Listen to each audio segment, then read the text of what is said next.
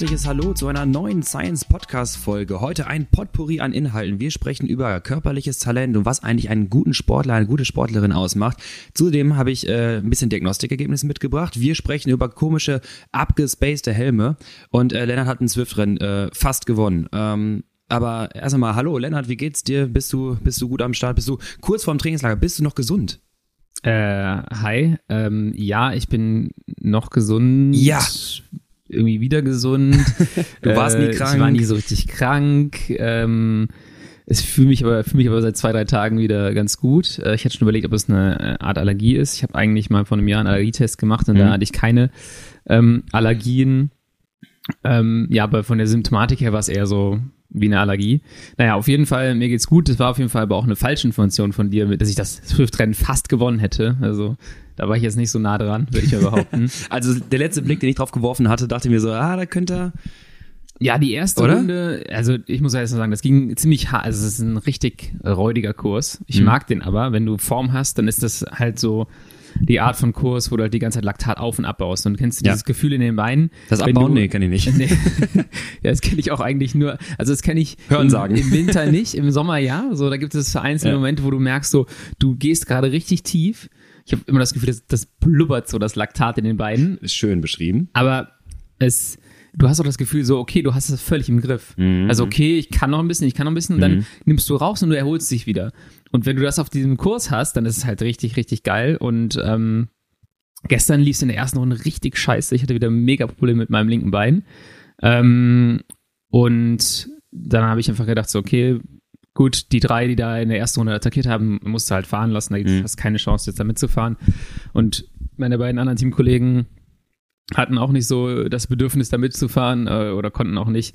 Ähm, auf jeden Fall in die, in die zweite Runde rein habe ich mich da so ein bisschen erholt und habe dann gefühlt richtig, richtig gute Beine bekommen. So, es wurde von jeder Runde, von Runde zu Runde besser, was eigentlich selten beim Swift-Rennen ist. Dann bin ich halt in den Anstiegen immer so ein bisschen äh, VZ Max Tempo gefahren, weil ich dachte, okay, der hat doch, die, ich dachte ehrlich gesagt, die drei davon sind eh weg. Mhm. Ähm, jetzt fährst du halt hier einfach eine Zone ähm, für Training. Zone 2. Äh, naja, Zone 2 war das nicht mehr, aber ähm, genau. Und dann wurden die Beine besser und besser. Und in der letzten Runde ging es äh, ging's dann richtig gut. Ich hatte so ein bisschen das Gefühl, so am Anfang der ersten Runde, so Laktattransporter waren noch völlig im Winterschlaf, auch weil ich halt das erste Mal seit irgendwie wieder seit drei Wochen Intensitäten mhm. gefahren bin oder seit diesem Crossrennen. Ähm, ja, auf jeden Fall. Danach hatte ich das Gefühl, auf einmal waren die alle da, die Laktattransporter, und es ging schon so ein bisschen in, in die Richtung, so, ah ja, okay, das Laktat ist da, aber es kann mhm. auch wieder rausge rausgezogen werden. Ähm, ja, ich muss sagen, ich, hab, ich konnte gestern nicht fahren, habe ein bisschen äh, gesneakt bei Lennart und äh, ich habe so ein paar Mal gesehen, du hast auf jeden Fall Thema äh, nochmal Bezugnahme Swift Racing Folge, du hast auf jeden Fall zwei, drei Hügel mit Auge genommen. Also oh ja, das der, hat richtig gut funktioniert. Ne? In der letzten Runde war das, glaube ich, ja. ein. Ich hatte ein Power-Up, ich hatte diesen äh, LKW-Power-Up um, und habe mich dann auf der Abfahrt so ein bisschen zurückfallen lassen, habe dann Vollgas durch die Gruppe, die relativ klein war, attackiert mhm. und ähm, habe dann gesagt, ich ziehe es einfach voll durch. Angriff ist die ja. beste Verteidigung. Und ähm, ja, dadurch, dass ich halt dann so schnell durch die Gruppe durchgeflogen bin, ich habe nicht, nicht geguckt, was die anderen gefahren sind, weil ich selber damit beschäftigt war, nicht irgendwie zu kotzen wahrscheinlich. Aber ähm, ich glaube, dadurch hatte ich schon einen großen Vorteil durch das Timing. Das, ja, man konnte halt sehen, dass die, die äh, das halt diesen, diesen Zug verpasst hatten, ähm, Jungs, die mittlerweile in den Swift Racing, äh, unserer Swift Races, die ich kenne, die wirklich sehr stark sind, die echt Probleme hatten, die Lücke zuzubekommen oder halt teilweise aus der Gruppe gedroppt sind, wenn oben äh, über den Hügel es auseinanderreißt aus dieser kleinen Gruppe. Ja. Und äh, ja, Lennart war da vorne. Ja, das hat mich echt, das hat mich echt überrascht. Die miesen Beine aus der ersten Runde, wenn du mir das da gesagt hast, in der dritten Runde fährst du attackierst gleich mal, du. attackierst du und du bist so, in der letzten Gruppe bist du so mit ein, zwei Sekunden alleine vorne. Ich so, Moment mal, habe ich die Bohrmaschine in, die, in den Kicker gesteckt, aber ähm, ja, war, war auf jeden Fall ein, ein cooles Rennen. Und äh, es wird auch immer eine homogenere Truppe in dieser Kategorie, oh, weil ja, wir stimmt. sind mit wenig Leuten losgefahren. Äh, mein, mein Fehler. Äh, ich habe das Rennen zu spät eingestellt, muss ich, mhm. muss ich sagen. Ähm, aber von denen waren halt auch noch zwei Runden fast alle auch noch in der, in der ersten Gruppe drin. Also das ist auseinandergeflogen, wieder zusammengerollt und es war halt echt, also es macht mega Spaß, auch von der Dynamik her dann.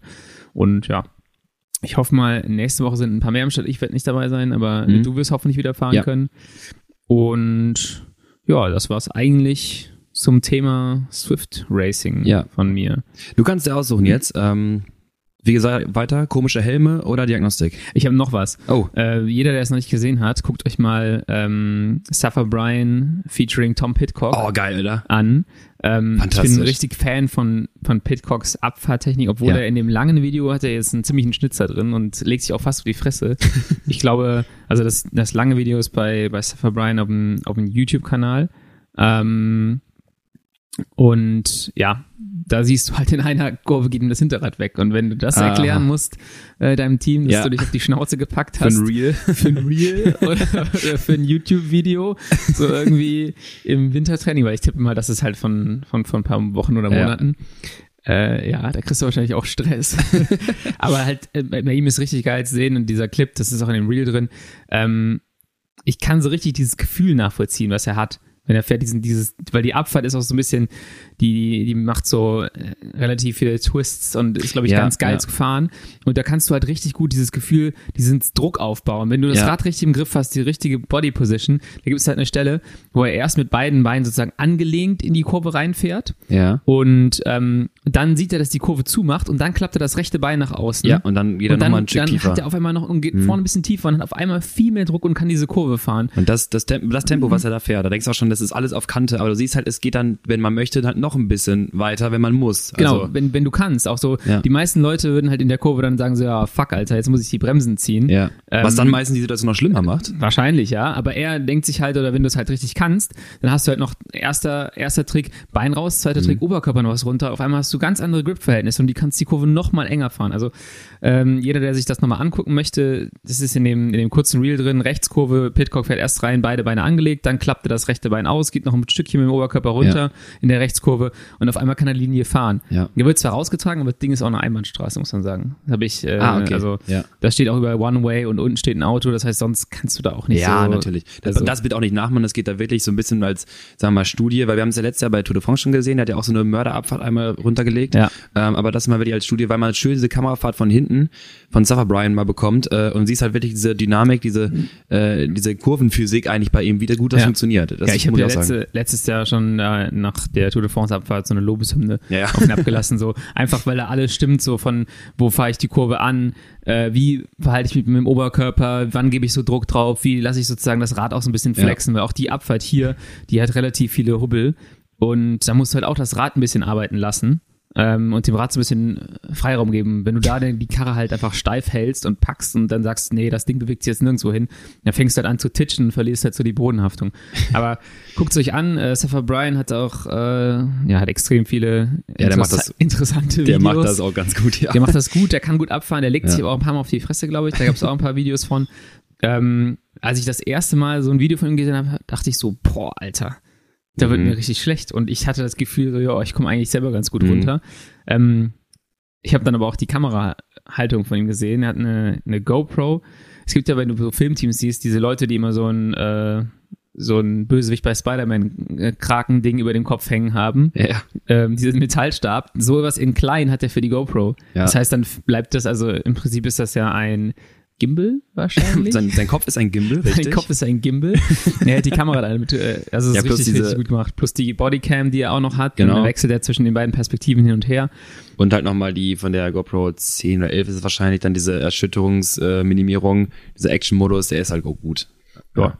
Ins, insgesamt sehr, sehr coole Ja. Videos. Ähm, und Lennart ist ein bisschen verliebt, ihr hört's. Die, die Ode an die Abfahrt, eine Hommage äh, Ja, aber also, an kannst es halt einfach so sehen und dadurch durch, solche. Videos kannst du es halt auch analysieren und am Beispiel Ja. zeigen, wenn ich den Leuten mal sage, so ja, dann müsst ihr mit dem Oberkörper runtergehen oder müsst ihr das Bein rausklappen oder müsst Ja. halt mit der mit der Innenseite vom Oberschenkel den Druck aufbauen und dieser dieser Druck, das ist halt so schwierig zu beschreiben.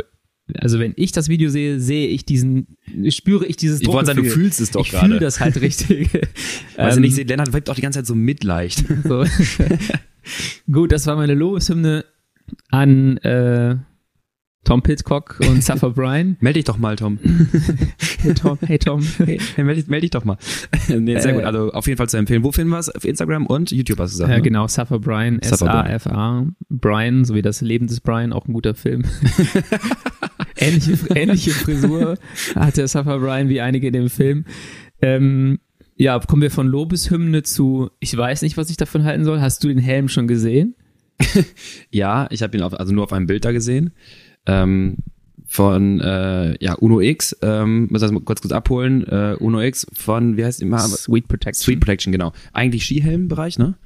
Ja. Ähm, und äh, die sich aber jetzt irgendwie auf die Fahne geschrieben haben, komm, lass mal einen richtig schnellen aerodynamischen Zeitverhelm machen. Ähm, was ja latent auffällt, Helme werden größer, oder? Ja.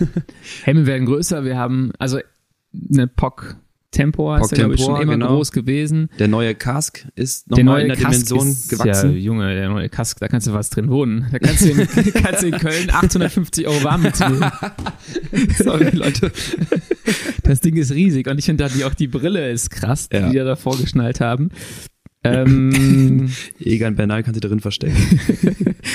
was gibt's noch? Ich hab, es gibt noch weitere Helme, die relativ groß geworden sind. Der Uwex-Zeitverhelm ist relativ groß. Ähm, und man geht halt tatsächlich, wenn ich jetzt an die Zeitverhelme früher denke, auch da so ein Giro Mhm. oder auch der Uwex waren relativ schmal. Ja, Und der lange, schmale Uwex. der lange, schmale Uwex, auch der Giro, der den, den Armstrong noch getragen hat, war Ja, ultra ja, lang. Mm. Und das Krasse ist halt, jetzt ist man wieder so ein Stückchen weiter und sagt sich halt so, okay, wir brechen den Wind vorne, Mhm. aber dann leiten wir den auch am Helm an Genau. den Schultern noch vorbei Ja. und lassen den nicht irgendwie wieder sozusagen enger am Körper in so eine Delle rein und dann für die Schultern wieder raus äh, gleiten. Und ja, das jetzt hat Sweet Protection sich halt gedacht, wir bringen das Ganze nochmal auf ein neues Level und haben halt auch so einen Helm. Du siehst richtig, also die haben ja auch ein Windleitsystem da drin. Ja. Hier. Ja, das Ähm, ist auch gerade mal auf. Vorne kann der Wind äh, in so eine Art Tunnel rein, In wie so bei ein der Formel Tunnelsystem. 1, in so ein Ja. Tunnelsystem, dass der rechts und links vorbei kanalisiert wird und dann sozusagen wahrscheinlich direkt an den Schultern weitergeleitet. Ähm, ich habe jetzt noch nicht die Zeitverhältnisse von, den- von den Uno X-Fahrern gecheckt. Das wäre mal interessant. Ähm, ich meine, der Helm wird jetzt nicht niemanden, So eine- der kein Zeitfahren kann, zum Zeitfahrer machen. Aber ja, ja, klar. Aber so, also so ein Helm kann ich mir vorstellen, äh, wenn man sich das anschaut, dass der wirklich auch in, äh, die werden ihn getestet haben auf der Bahn, im Windkanal und so weiter. Ja. Und der wird wahrscheinlich bei der richtigen Position halt gut funktionieren, weil Ja. du schaust ja halt an, je nachdem, wie du die Schultern halt stellst, der driftet auf die Schultern ja drauf, ähm, sollte wahrscheinlich dann wahrscheinlich irgendwie im Deltideus Richtung Rücken runter gelenkt Ach, werden. ein Deltideus. Ist ja klar. ähm, und äh, ich kann mir auch vorstellen, wenn du den Kopf dann vielleicht zu hoch oder zu tief oder whatever hältst, dass das ganze System halt nicht mehr funktioniert. Ich glaube, das ist so ausge... Also meine Meinung, Ja. gerne äh, Dan Bigham oder so mal kurz Bezug nehmen. Ja. Ähm, da äh, ich glaube ich halt, dass, dass so ein Helm wahrscheinlich nur dann wirklich funktioniert, wenn du auch genau richtig in der Position halt fährst. Genau. Äh, Specialized hast du, wolltest du nur sagen. Specialized, ja, Specialized genau. Helm. Die, haben ja nochmal in den Socken Eine Kopfsocke. dazu gepackt. Äh, da passiert auf jeden Fall relativ viel mit den, mit Ja. den Helmen. Und Optisch schwierig. optisch schwierig. Ich finde den so hässlich, dass ich ihn wieder cool finde. Es ist wie Pock Tempor. Also das war auch, ne, die letzten Pock Tempor gibt's ja auch schon ein bisschen länger. Ähm, auch der hat quasi die Urform von diesem, äh, von dem neuen Helm jetzt. Ähm, und ich weiß noch jeder, äh, damals bei uns auch, gab's den auch schon, als ich äh, noch, noch da vor drei, vier Jahren mehr gefahren bin, ähm, weiß ich auch, wenn jemand mit dem Pock Tempor ankam, sieht scheiße aus, aber du wusstest genau, der hat heute was vor, der ist auch schnell. So, dem ist Optik auch komplett Latte. Ja. So, aber wenn der damit ankommt bei irgendeinem Zeitfahren, der weiß warum. Aber auch der hat nicht bei allen Leuten gut funktioniert. Ja, ne? Also der hat bei einigen gut funktioniert, äh, bei anderen aber auch nicht. Das heißt, äh, Ich habe ja schon mal äh, über Finja gesprochen, der wir auch hier im Podcast ja schon mal drin. Und bei der NRW-Meisterschaft Zeitfahren ist die Ding gefahren und ihr Bruder, äh, die habe ich dann äh, da zeitgleich auch beide trainiert. Und die hatten eine Position auf dem Bike, die fährt ja auch irgendwie auch so ein 36er Lenker und sowas. Ja. Ähm, und auf dem TT hat die auch so schmale Schultern, die spannen, oder die beide spannen die Schultern so eng zusammen, dass der Pock Tempor wirklich zu breit ist. breiter als die Schulter ist. Der lenkt Ja. die, den, den Wind schon wirklich um die Schulter herum, weil die so schmal machen können. Und ich habe mir die Daten angeschaut. Äh, Leistung zu Geschwindigkeit, ohne jetzt äh, die CDA-Werte wirklich genau zu kennen, war beeindruckend. Ja. Ähm, ist lustig, wenn ich drauf gucke, erinnerte mich so ein bisschen an so eine 90er Jahre Mittelscheitelfrisur. so in der Mitte geteilt, nach rechts und links die Haare weg. sehr gut. Ähm, und dann gibt's noch was. Also auf Der- jeden Fall ein geiles Marketing von Sweet Protection, muss man sagen. Der Elevator bei den Helden. Christoph äh, gewinnt die zweite Etappe, glaube ich. Naja, ich bin mir nicht ganz sicher. Das Ich ist gefährliches Halbwissen. äh, gewinnt auf jeden Fall eine Etappe. Ja. Und der hatte auch eigentlich einen Zeitverhelm angehabt. Äh, den beim, beim Sprint, das kam mir schon komisch vor. Mhm. Äh, der sah so ein bisschen anders aus als, normal, als der normale Uno X-Helm, den die sonst auch haben. Und wenn du dann ein Visier dran packst, ist das eigentlich ein kurzer Zeitverhelm. Und den kannst du auch, glaube ich, mit Visier fahren. Äh, irgendjemand hat das auf Twitter gepostet. Also das ist das, was auch bei den Bahnrennen als mehr und mehr reinkommt. Also früher nicht, aber mittlerweile halt sind das schon, ja. äh, ne, sei es dann irgendwie so ein Abus TT-Helm mit einer kurzen Spitze, der Kass Bambino, die fahren halt alle mit Zeitverhelm. Genau. Ich kann mir auch vorstellen, dass das natürlich, wenn das halt so viel bringt, auch jetzt mehr in die Straßenrennen kommt, gerade bei so kälteren Rennen, wenn es nicht so auf Belüftung vielleicht direkt drauf ankommt. Ja. Ich finde, der hat so ein bisschen was von einem Speedskater-Helm, von Inline-Speedskater, kennst du? ja, ja, genau. Ja? Das stimmt. Das, das kann sein. Also da hat Sweet Protection auf jeden Fall jetzt mal eine leicht andere Richtung eingeschlagen ja. mit den Helmen.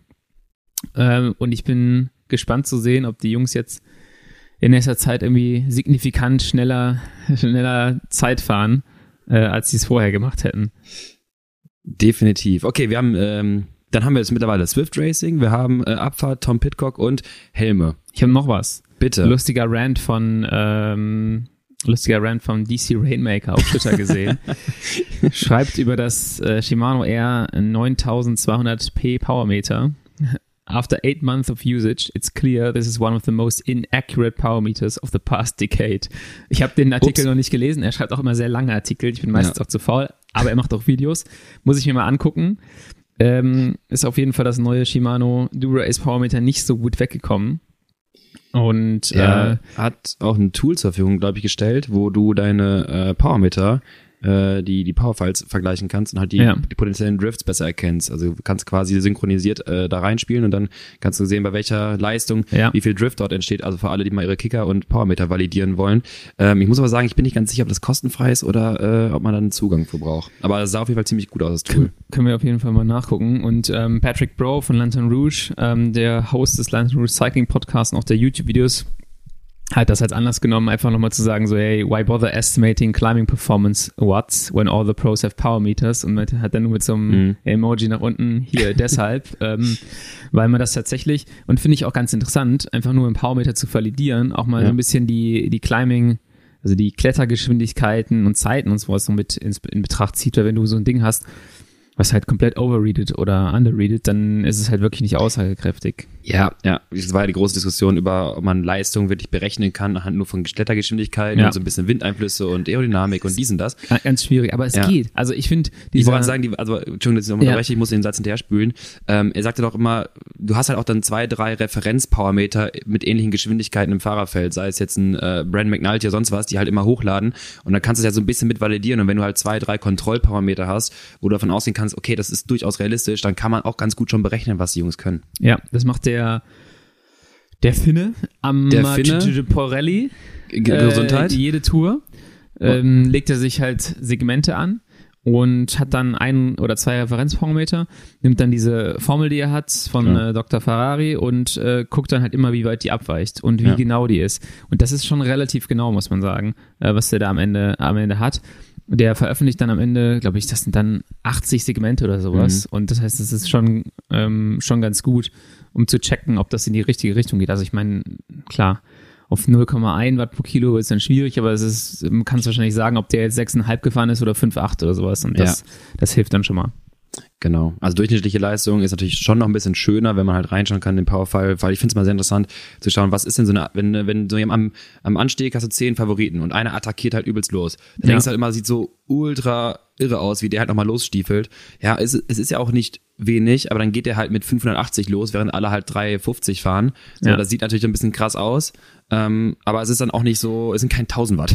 also. Da eine Frage. Äh, Tadej Pogacars Attacke Hast du nicht gesehen? Nein, ich, wollte, ich richtig, muss noch anschauen. Das war richtig geil. Das war so ein bisschen Swift Race-mäßig. Okay. Hat sich in der Gruppe nach hinten fallen lassen, nachdem er irgendwie zwei, ein, zwei Mal losgefahren ist und alle am ähm, Hinterrad hatte, hat sich gedacht, ich baller jetzt einfach von Hat hinten. dann den Burrito gezündet, dass er äh, kein Windschein an ja, den Geist, sein. dass er nicht gesehen wird? Kann sein. Ja, gesehen wurde er von Enric also, Maas. Äh, ja, das habe ich gesehen im Bild. Der einfach nur äh, mit Paintface dann irgendwie versucht der, hinterher der, zu arbeiten. Man, man, nennt ihn wohl auch deutsche Nils Polle, äh, spanische Nils Polle. ähm, hat, hat letztens jemand gesagt, äh, auf jeden Fall attackiert Pogacar voll von hinten durch mhm. und nur Mast hat es halt gesehen und gerade ist gerade so ins Hinterrad gekommen. Aber das sah auch krass aus, wie der da losgestiefelt ist. Also da waren, glaube ich, noch mehr als 500 Watt dann yeah. am Ende mit dem Spiel. Und äh, ja, ich freue mich schon, wenn er bei Paris-Nizza das erste mhm. Mal auf äh, Jonas Wingegaard trifft. Da haben wir das erste Mal Showdown der Tour GC-Favoriten. Definitiv, es geht wieder los, weil äh, diese Folge kommt Samstag raus, das heißt Opening Weekend. Oh, es ja. ist, äh, Leute, es ist höchste, es ist fünf nach Saison. Es geht wieder los. Ja. Es ist äh, Europa, ist Radsport. Wir haben, es ist quasi schon fast wieder äh, Tour de France, äh, Rotwein und, und Käsezeit. Ähm, Also du trinkst Rotwein und isst Käse, während du nachmittags Tour de France guckst.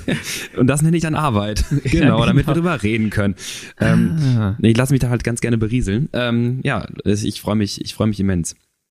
So, äh, jetzt haben wir schon wieder 20 Minuten durch. Ähm, wir wollen noch sprechen über äh, Talent und wie könnten wir Talent oder sagen wir mal anders, äh, sagen wir mal einen guten Radsportler, einen guten Sportler, eine gute Sportlerin, worauf ist zu achten, was was ist vielleicht auch, ne, wie groß ist vielleicht der Faktor Talent auch darin? Bevor wir das machen, äh, möchte ich euch äh, einer der größten talentiertesten Athleten vorstellen, die äh, jetzt in meinem näheren Umfeld ähm, ja mir entgegengekommen sind. Und das bin ich selbst, denn ich habe eine Diagnostik gemacht und muss Wow. feststellen, ich muss feststellen, da ging einiges so ein bisschen äh, irgendwie, ist verwirrend. Ich, ich kann es dir mal zitieren. Lennart, was hältst du denn davon? Also, ich fahre einen Stufentest. Äh, Es war in dem Fall 20 Wattstufen, drei Minuten. Das gleiche Ding, was ich auch gefahren bin. Ähm, nee, ja, nee, du bist äh, 35 Watt, äh, drei, fünf Minuten gefahren. Ich habe jetzt 20 Watt Stufen mit drei Minuten. Ich hatte aber auch in dem Moment wollte ich was anderes testen, ähm, weil wir von Spiro gucken wollten und ähm, habe das extra ein kleiner gewählt, die Schritte. Und als ich dann da einen Stufentest gefahren bin, dachte ich mir, ach komm, jetzt setzt du gleich einen VZ Max Rampentest auch noch drauf. Dann hast du wenigstens dann voll. Also Dann, dann brauchst du halt auch nicht nochmal ansetzen. Ja. So. so, also 100 Watt gestartet, irgendwie dann halt 20 Watt alle drei Minuten.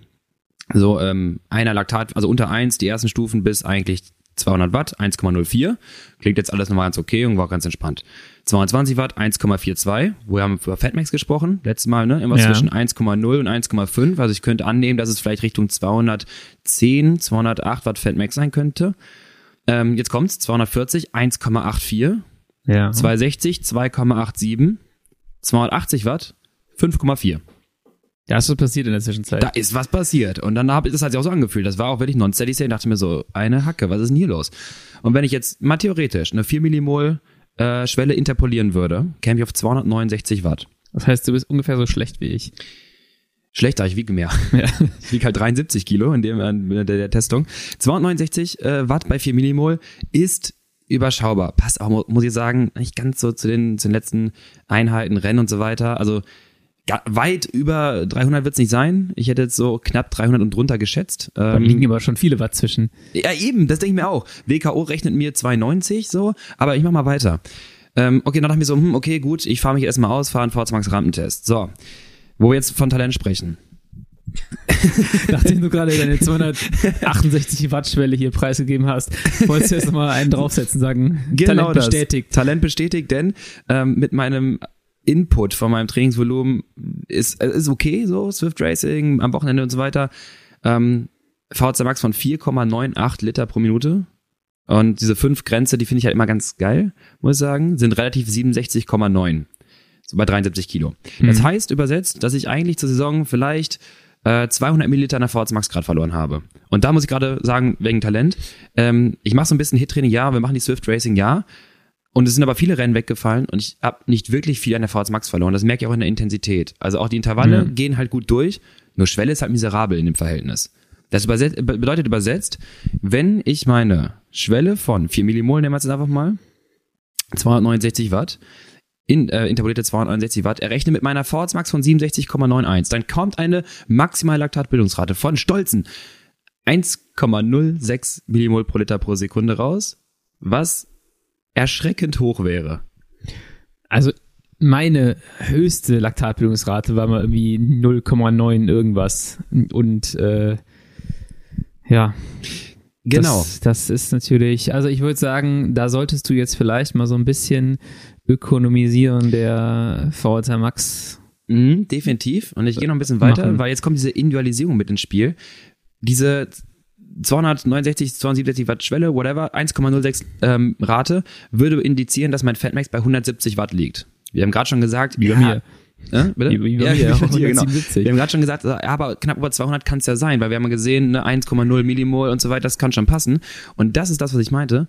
Innerhalb meines Pro- Belastungsprofils mit ansteigender Intensität gibt es irgendwo einen Punkt, was der, der nicht tendenziell so linear oder exponentiell ver, ähm, ver, vollzogen wird äh, in meinem Stoffwechsel, wie ich es eigentlich annehmen würde. Das heißt, ne, alles sieht danach aus, keine Ahnung, du misst bis 200 Watt, 1,0, sieht danach aus, als wäre eine Schwelle nachher irgendwo bei 300 Watt, aber es ist 30 Watt drunter, weil auf einmal irgendwas Klick macht oder irgendwas nicht mehr richtig funktioniert. Ja. Das heißt, mein größeres Problem ist die Phase zwischen was ja schon immer so ist, zwischen 250 und 300 meinetwegen, weil im Hit-Bereich bei 400 ist alles cool so, VZ Max ja. ist da, die Intervalle funktionieren. Lit-Bereich bis 200 Watt oder Fat Max ist auch da, nur dazwischen krieg's halt nicht gehalten. Ist bei mir ganz genauso. Also ja. ich merke zum Beispiel im Swift Race, wenn das Tempo zwischen den Anstiegen auf unter 220, 230 geht, mhm ist alles fein. Wenn du aber einen A-Race fährst und das bleibt irgendwie so bei 250, 260, ja. Mhm. dann ist halt scheiße. Das ist, äh, theoretisch müsste es ein Bereich sein, wo du es schon kontrolliert halten kannst. Aber faktisch ist das nicht so. Fühlt genau, das halt nicht ja. so an. Und, und das ist das, was ich auch mal meinte mit, äh, mit der Diagnostik. Diese äh, Individualisierung, diese, diese wirklichen ähm, realen, evaluierten Werte nochmal anzuschauen, was zum Beispiel eine, eine kalkulierte Diagnostik teilweise gar nicht dir reflektieren kann, wenn du nicht einen Parameter hast wie Laktat oder V2 oder SMO2, whatever, ja. ähm, dann musst du natürlich von, von, von Daten ausgehen. Das ist eine gute Annäherung, aber teilweise siehst du nicht unbedingt, was da wirklich passiert. Ja. Ähm, zum Beispiel sehe ich ja auch, dass meine Effizienz, wir hatten auch schon mal gesprochen über Sauerstoff-Leistungsbeziehung, weiß ich auch, dass sie nicht geil ist. Die ist halt irgendwie im, im mittleren 12er-Bereich, 12,3, 12,5. Ja. Ähm, normalerweise bist du gerne bei 11,7, 11,5. Milliliter pro einzelnen Watt, so. Und das kostet dich mal gut und gerne 200, 300 Milliliter äh, konstant mehr VO2 bei, bei einer Leistung verglichen mit einem besseren Athleten. Und das sind teilweise wieder äh, um die 2, 3 Milliliter relativ. Das heißt, eine 67 VO2 Max wird zu 70. Ja. Und das wissen wir auch, sind Riesenunterschiede. Das sind mal 15 bis 20 Watt bald. Ja, das sind ein paar Wochen Training. Genau, so, das sind also. dann Schritte, wo du denkst, boah, Riesenerfolg. Aber eigentlich merke ich es ja auch da, lasse ich es halt unterwegs auch irgendwo liegen, weil ich einfach nur verschwenderisch unterwegs bin. Jetzt habe ich äh, zu dem Thema.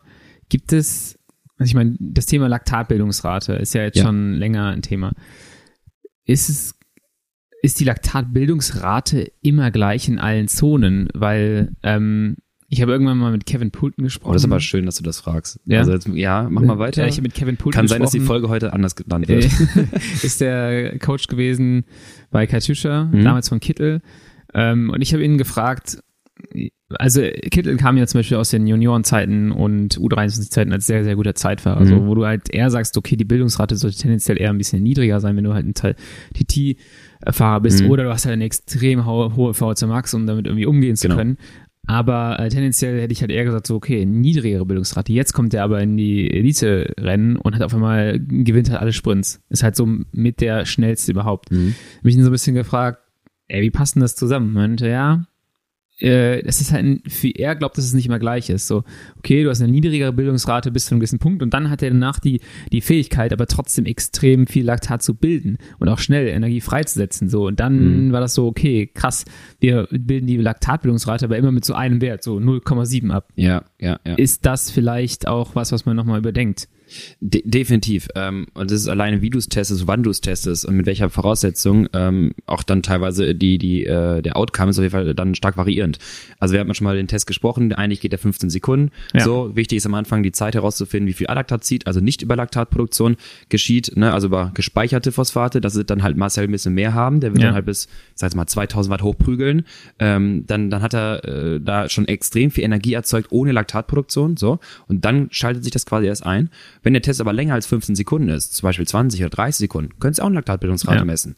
Aber dann kommen wir auf einmal in einen Punkt, ähm, wo schon der, eigen, der, der eigene Stoffwechsel der Glykolyse sich wiederum selber hemmt, weil die, ähm, die, die Produktion von Laktat und gleichzeitig H-Ionen sorgt halt dafür für eine temporäre Hemmung der Glykolyse. Ja. Das heißt, je länger der Test, desto geringer wird dann wieder die Rate sein. Und eine Laktatbildungsrate ist ja stark, haben wir gerade gesagt, von der Laktatproduktion abhängig.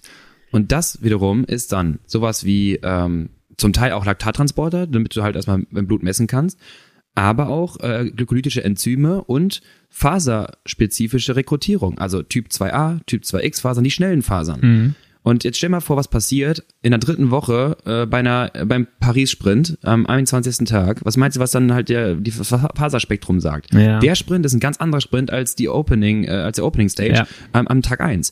Und theoretisch hast du dann andere Bildungsraten. Und dann könntest du halt sagen, okay, ne, irgendwas passiert hier gerade im ermüdeten und erholten Zustand. Ähm, und das ist auch etwas, wenn du zum Beispiel auch zu krass taperst, äh, wenn du zu krass Pause machst und sehr erholt bist, Ja. ist aber teilweise deine Laktatproduktion so stark angeregt, weil deine Typ 2X und 2A-Fasern ready sind. Ähm, wenn du zum Beispiel drei, vier Tage komplett nichts machst und gehst Swift Racing gehst, ähm, dann hast du nach Ja. zehn Minuten das Gefühl, du musst dich gleich übergeben. Weil ja, oder Laktat, hast Krämpfe. Also Oder ich Krämpfe, ich ja. hatte halt, hab das häu- häufiger gemacht, dass ich eher im Rennen dann Krämpfe bekommen habe. Genau. Im Sprint, ähm, weil ich das Gefühl zu frisch war. Ich habe Ja. da noch eine Frage.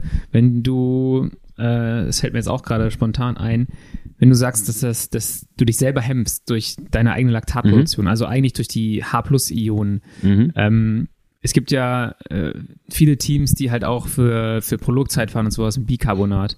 Ja. Ähm, nee, ich sage jetzt nicht experimentieren, das ist falsch, die wissen halt, was sie tun. Ja. Äh, Bicarbonat ist ein, ist ein Puffer, Mhm. ein Laktatpuffer, aber eigentlich ist es ein H-Plus-Ion-Puffer, oder? Ja, also man, ja. man nennt es Laktatpuffer, Ja. ähm, aber es gibt dir halt so ein bisschen äh, die Möglichkeit, jetzt muss ich es ganz äh, unwissenschaftlich ausdrücken, ne? da fallen so ein paar H-Plus-Ionen an ähm, und die tun nicht so weh, weil wir, die werden erst von dem Bicarbonat abgefangen so, Ja. und dann äh, übersäuerst du halt später. Ja, Das ja, heißt, ja. wenn du ein, ja, okay, das war jetzt nicht hundertprozentig korrekt, aber an, die, alles Leute, die. Leute wissen wahrscheinlich, was ich meine. Wenn du jetzt ein, äh, müsste man dann, anders gesagt, müsstest du dann nicht vielleicht sagen, dass du einen Laktatbildungsratentest mit Bicarbonat machst, damit du diesen Effekt ausnockst und sagst, okay, wir versuchen nicht zu schauen, dass wir uns nicht selbst hemmen, Mhm. sondern wir puffern das ein bisschen ab und Mhm. können erlauben dem Athleten dann auch wirklich so viel Laktat zu produzieren, wie er theoretisch pro produzieren kann. Es ist die Frage, genau, es ist die Frage der, der Standardisierung, was du halt untersuchen möchtest. Möchtest du äh, quasi den maximalsten Output für einen gewissen, für irgendwas, für dein Ziel haben, dann Ja. misst du das so, möchtest du einen allgemeinen Vergleich für jetzt einfach im Training draußen, für Trainingszonenbestimmung, Ja. machst halt lieber nicht. Ähm, du, man könnte ja auch sagen, lass mal Glykogen verarmt, also ermüdet, einen Laktatratentest machen. Der sieht ja ganz anders aus dann. Ähm, Fährst du vier Stunden erstmal dich leer und dann mach mal einen Sprint hinten drauf an einen Ich bin Laktatbildungsratentest. mal nüchtern all out eine Minute gefahren. Ja, das war, glaube ich, mit das Schlimmste. Da du eine Woche was von, ist oder? mit das Schlimmste gewesen. Also mir war wirklich eine halbe Stunde lang kotzübel. Mhm. Da ging gar nichts mehr. Es war, also das war absolut nicht zu empfehlen. Aber wer Ja. sich mal so richtig in die Scheiße fahren will, fährt mal nüchtern und dann einfach eine Minute all out. Ja, ja, das äh, kann ich mir vorstellen. Ähm, lass uns mal über so das Thema wie Bic- Bicarbonat und sowas in Zukunft mehr sprechen. Hatten wir schon mal die, die, äh, die, die Zuspruche bekommen, äh, dass wir mehr uns darauf mal konzentrieren sollen. Ich würde ganz gerne, bevor wir es jetzt aber komplett einfach liegen lassen, äh, nur ansetzen oder halt äh, ergänzen, ganz kurze Erklärung dazu. Bicarbonat, ähm, genau im Blut, richtig, äh, möchte oder versucht dann die H-Ionen äh, zu binden und letztendlich daraus CO2 und Wasser oder vermehrt H-Ionen abbinden zu können. Ja. Äh, Und das funktioniert auch ganz gut, denn du hast in deinen, wir haben ja schon mal einen Laktattransporter gesprochen, in den Zellwänden hast du einen H-Plus-Ion-Laktat-Symporter. Das heißt immer ein H-Plus-Ion und ein Laktat gleichzeitig raus. Ja. Stell dir vor, wie so ein, wir haben ja schon mal die Türsteher gesprochen, ne? Ähm, die Wenn du, wenn du mit der Fünfergruppe Männer reingehst, brauchst du auch So. Frauen, dabei lässt sich der Türsteher nicht rein. Genau, das in ist dem es. Fall raus. Ja, du gehst immer ne, im gleiche Anzahl. Du kommst nicht mit 16 besoffenen Dudes, kommst du nicht raus. No Ja. chance. So, bring, bring Mädels mit. So, bring Laktat mit, wenn du, wenn H-Ion raus soll. Und ähm, das Ganze ist aber halt gradientenabhängig. Das heißt, je stärker das Gefälle zwischen Zelle und Blut, desto stärker kannst du Laktat rausspülen. Ist wenig, also ist der Club leer, kommst du halt eher rein, Ja. als wenn der Club ziemlich voll ist. Ja, das ist ja Wahnsinn. Also wir machen das hier, wir, wir verpacken das hier in allgemein verträgliche Beispiele. So kann man sich's viel, viel besser merken. Und genau so ist es ja auch dann letztendlich. Ne? Es ist gradientenabhängig. Und wenn du jetzt schaffst, im Club die Typen abzubinden, dass weniger Typen im Club sind, dann kommen auch wieder mehr Typen rein in den Club, weil Ja. du wieder einen Überschuss an Mädels hast, ist ja relativ logisch. Und das ist letztendlich das Bicarbonat. Wahnsinn. Bicarbonat ähm, ist übrigens nicht verboten, bevor wir jetzt hier den Eindruck hinterlassen, dass wir in irgendwelchen Grauzonen unterwegs sind. ähm, steht, Ja, nicht auf der, steht nicht auf der Liste. Ja. Ähm, ich glaube, das ist, jetzt kommt wieder ganz gefährliches Halbwissen, aber Backpulver? Ja, wie gesagt, lass mal da mal gesondert machen. Ist sowas ähnliches. Das ist, genau, Backpulver pur. Ähm, Es nimmt nicht das Backpulver, was ihr sonst nie anfasst, weil ihr nie backt und haut euch das rein vom Swift-Rennen oder sowas. Ja, Ähm, wir, wir reden da wahrscheinlich besonders darüber, darüber müsste man sich auf jeden Fall bitte Leute informieren, äh, was genau und wie viel und welche Loading-Phase und was alles dazu beachten ist äh, und aufpassen, dass es auch bitte nicht überdosiert und zu viel davon ist. Genau, weil dann kriegt man Magenstörungen. Durchfall. Genau das letztendlich. Ähm, das ist nicht so schön. Äh, und vor allem, was ist da, welche Effekte du damit erzielst. Also 4000 Meter Einladverfolgung, geil. 200 Kilometer oder 600 Kilometer Ultrarennen. An, anbauend. Muss man mal überlegen, ob das da so entscheidend ist, wenn du halt die ganze Zeit Fatmax fahren willst. Ja. Ähm, aber letztendlich kann man da halt so ein bisschen was machen, ja. Zack, Themensprung zur, zur Folge. Da haben wir auch nur eine halbe Stunde gebraucht. Ja, super. Obwohl, nee, wir haben schon ein bisschen was abgearbeitet. Ja, klar, Dennis- wir haben schon mal gesagt, dass Ja. wir hier ein abartiges Talent sitzen haben, äh, Lukas Löhr. Und äh, jetzt wollen wir mal beschreiben, warum der so ein abartiges Talent ist oder einfach mal die Faktoren auch beleuchten, die dich zu einem Talent machen, dich, Lukas, zu einem Talent machen. Ja. Ähm, sollen wir das vor, also ich hätte gesagt, man teilt es für mich einfach auch mal in das physische Talent und das psychologische Talent. Ja, dann habe ich aber auch wirklich nur A. Dann hast du nur A, okay. ja, ich habe, äh, weiß ich nicht. Also, Du kommst jetzt viel mit psychologischem Talent, auch mit, mit Taktik und Auge und äh, Motivation. oh, das ist, das würde ich jetzt nochmal als vielleicht das weitere Ah. Kategorie ähm, be, ja, betiteln. Ähm, fangen wir einfach mal an mit dem, mit dem, wo sich die meisten drauf versteifen, das physische Talent. So Leute, die einfach meine Spiro, meine, meine Diagnostik fahren und dann eine hohe 60er haben, so wie ich, äh, so wie du. So, das sind die Leute, die, die halt krass sind. Ähm, Ja, äh, genau, also um, um das ein bisschen aufzuräumen, einzuordnen. Wir hatten ja schon mal über das Beispiel Oskar Svensson gesprochen. Macht nie wirklich, hat nie wirklich groß äh, Leistungssport betrieben und pustet direkt, glaube ich, eine, was war das, eine 77er VZ Max rein, als er mit Leistungssport beginnt. Und danach kommt er auf einen 96 und behält dann Ja. irgendwie auch sowas. Und da sehen wir ja schon, ähm, sportliche, sportliches Talent, sportliche Fähigkeiten und so weiter ist ja stark auch davon abhängig, wie dein Körper auf physiologische Reize reagiert. Und da habe ich jetzt eine ganz enttäuschende Antwort für alle, äh, irgendwie die jetzt äh, sich da nicht als Talent unbedingt äh, wiedersehen. Ist halt einfach individuell und kannst du halt manchmal nicht immer beeinflussen. Also nicht immer, nicht immer so viel. ja, Moment, also das ist dein, deine Anpa ja, genau, dein Anpassungstalent. Wir können das Ganze unterstützen mit äh, ne, richtiger Ernährung, mit richtigem Training, mit richtigen Intensitäten. Du musst halt dafür arbeiten, aber wie dein Körper so ein bisschen reagiert, äh, wir nennen es dann Re- Responder und Non-Responder, das ist natürlich äh, stark variabel. Ja. Und das muss man einfach so hinnehmen. Und das ist auch wiederum stark variabel innerhalb einer Saison, innerhalb mehrerer Trainingsjahre. Auch da kann man gar nicht davon ausgehen, dass es immer so bleibt. Und von äh, vor allem äh, von verschiedenen Umweltfaktoren abhängig. Weil wenn man einmal verstanden hat, wie, wie sportliche Anpassung funktioniert, und zwar, dass wir unser Körper Reize geben, auf Ja. die er sich halt anpassen muss, deswegen quasi Signale geben und dann äh, eine, eine, eine Kaskade losgetreten wird, wo dein Körper lernt, äh, wo dein Körper anpasst im Sinne von mehr Mitochondrien, whatever, dann müssen wir auch dann dazu zählen, dass Umfeldfaktoren wie Stress, mehr Arbeit, äh, wenig Schlaf, Alkohol, whatever, auch da natürlich mit reinspielen. Ja. Ich habe immer das Gefühl, ich bin so ein kleiner Non-Responder. Also, also ich bin nicht ein Non-Responder, Ja. aber ähm, wenn ich jetzt mir die ganzen Leute anschaue, mit denen ich zum Beispiel auch Swift-Rennen fahre, Mhm. denke ich mir so, boah, Alter, warum sind die eigentlich alle so gut? Ja. Und dann haben die halt teilweise erst vor zwei Jahren angefangen mit Radsport. Ja. Und denkst dir so, die fahren durch die Gegend mit einer, äh, sagen wir, bei, bei gleichem Gewicht, mit einer Schwelle, die 30, 40 Watt über meiner liegt. Und ich denke mir so, irgendwie hat sich bei mir nicht viel getan in den letzten zehn Jahren. Ähm, und wahrscheinlich auch, weil ich den Reiz nicht ganz krass verändere. Ich wollte gerade sagen, du hast bist auch mal in ähnlichen Trainingsmustern, ne? Ja, genau. Ich bin in sehr ähnlichen Trainingsmustern für halt sehr ähnliche Wettkämpfe. Mhm. Was mich mal interessiert, wird in Zukunft, keine Ahnung, wenn ich mal weniger Crits fahren sollte und vielleicht mehr Gravel-Rennen oder sowas fahre, äh, da werde ich mein Training ja auch dementsprechend umstellen, ob sich dann halt im Bereich Schwelle und, und Co. noch was, noch was tut, Ja, ob das ge- geht. Ähm, aber ich habe so das Gefühl, meistens, ich komme zu jeder, zu jeder Trainingsausfahrt, egal wo ich hinfahre, und ich bin definitiv weit weg davon, der Beste zu sein. So, Ja, genau. Wenn, wenn In sagst, einigen- in einigen in Bereichen. absoluter Leistung an Schwelle zum Beispiel. In absoluter, genau. Ja. Im Sprint wiederum ist es was anderes. Bei den meisten, äh, würde ich Ja, sagen, ja, in einem ja. Ortsschild-Sprint aus einer, äh, aus einem nicht so hohen Tempo, ja, ne, dann sehe ich meistens ganz gut aus. Aber ähm, ja, und ich habe zum Beispiel noch nie einen gewonnen. Einen Sprint. das, ist, das ist auch eine Lüge, aber ähm, genau. Dann hast du wieder die Leute, die dann sagen so, ja, okay, ich habe vor zwei Jahren Rad angefangen, Mhm. angefangen Rad zu fahren, ich habe jetzt hier eine 75er VHC Max, so, Ja, ja. vielen Dank. Das ist die ganzen, die, äh, zurzeit ist es sehr häufig, du hast die ganzen Corona-Radfahrer und jetzt haben Ja. wir, ich wollte mal Gravel Racing fahren, äh, habe ich auch ein, zwei äh, Spezialisten unter meinen Ja. Athleten. Weil, ja, was ist denn so deine Schwelle? Ja, keine Ahnung, so 360. Ja, Okay, nett, danke. cool. schön, da schön für könnte ich in dich. zehn Jahren hinkommen, wenn ich jetzt all- alles draufsetze. Und ähm, ja, da- das ist das, das ist das eine, was ich immer krass Mhm. finde, mit den Leuten, die dann äh, so, so extrem hohe Werte haben, aber auch dann sich so extrem schnell verbessern. Dann hast du so Leute, ich habe jetzt eine, was war das? ähm, bei Norcal Cycling. Mhm. Der hat seinen, ich glaube, es ist sein Kameramann, den hat er letztes Jahr aufs Rad gesetzt.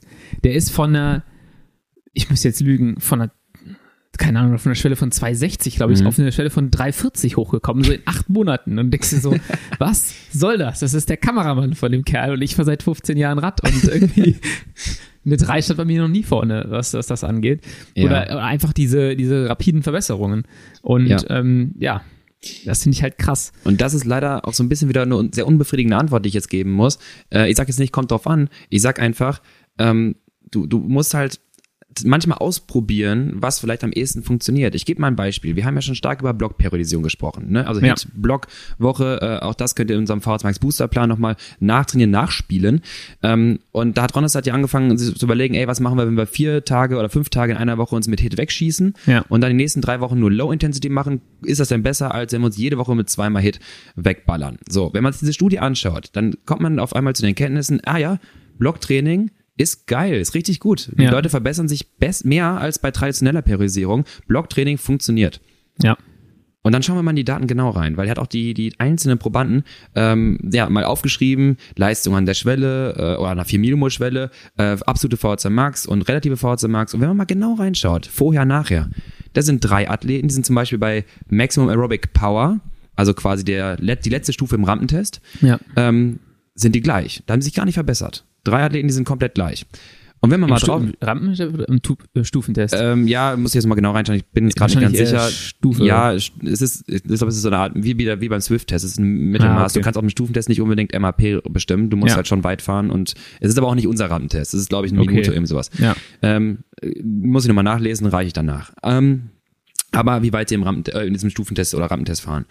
Ähm, signifikant sind sie aber alle besser geworden. Also wenn du die Gruppe im Gesamten dir anschaust, sind teilweise welche so gut, äh, so weit gefahren äh, im, im, im Test, dass man sagen kann, ja, im Mittel äh, wirst du besser durch Blockperiodisierung. Schauen wir auf die relative VXC Max, sehen wir auch signifikante Zunahme der VXC Max von, ich, ne, jetzt grob gesagt, von 64 hier auf 66,5. So, das ist jetzt schon ziemlich geil. Das Ja. ist schon gut in fünf Wochen.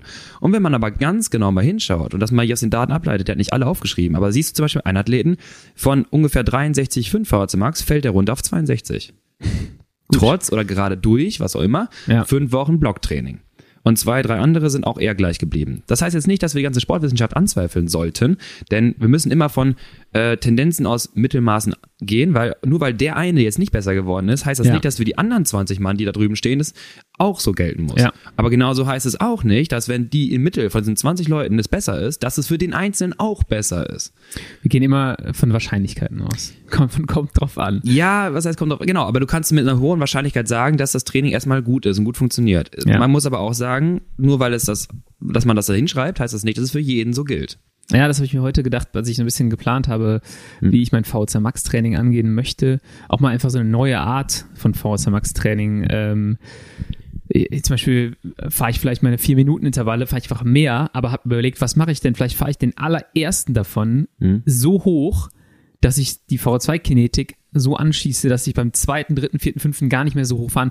Im Prinzip wie so. Hit Decrease in der- nur ja. über die Sätze verteilt. Ja, ja, so, das habe ich mir überlegt. Vielleicht funktioniert das bei mir oder ich, ich habe überhaupt keine Ahnung, aber ich glaube, das könnte halt ganz gut funktionieren. Das weiß man nicht, ob das schon mal getestet wurde. So den ersten nicht all out oder vielleicht eher all out, größere Pause und dann fünfmal vier Minuten hinterher bei kontrollierter äh, Leistung knapp über der Schwelle. Und da möchte ich jetzt gerade ansetzen und sagen, das macht teilweise auch einen guten Athleten aus.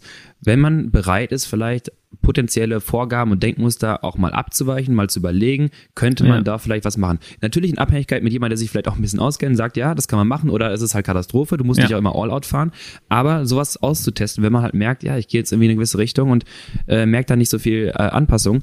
Guter Kumpel äh, und, äh, und ehemaliger Kollege von mir, der Daniel Appelhans, kennst du auch Ja. gut, äh, der, der wirklich äh, Quälator. Ähm, Qualität kommt von Qual. Ja. Und ähm, der hat dann auch aus Grund dieser Studie damals seine Best Intervalle, äh, sein Best Effort Approach in Norwegen untersucht. Das heißt einfach die Idee, fahr jedes Intervall nachher, 5 mal 5 zum Beispiel, Mhm. so hoch, dass du quasi bei 25 Minuten den höchsten Average-Schnitt hattest. Also Ja. quasi all out über alle fünf allerdings. Wenn du mehr fahren kannst, pass auch an, mach auch mehr, fahr nicht nach Vorgabe. Und hat dann auch Zeit, festgestellt, dass die Zeit oberhalb von 90 Prozent der VHS Max auch dadurch erhöht war. Ja. Wir können sagen, das ist das Maximalste, was du an dem Tag halt machen musstest oder konntest. Ja.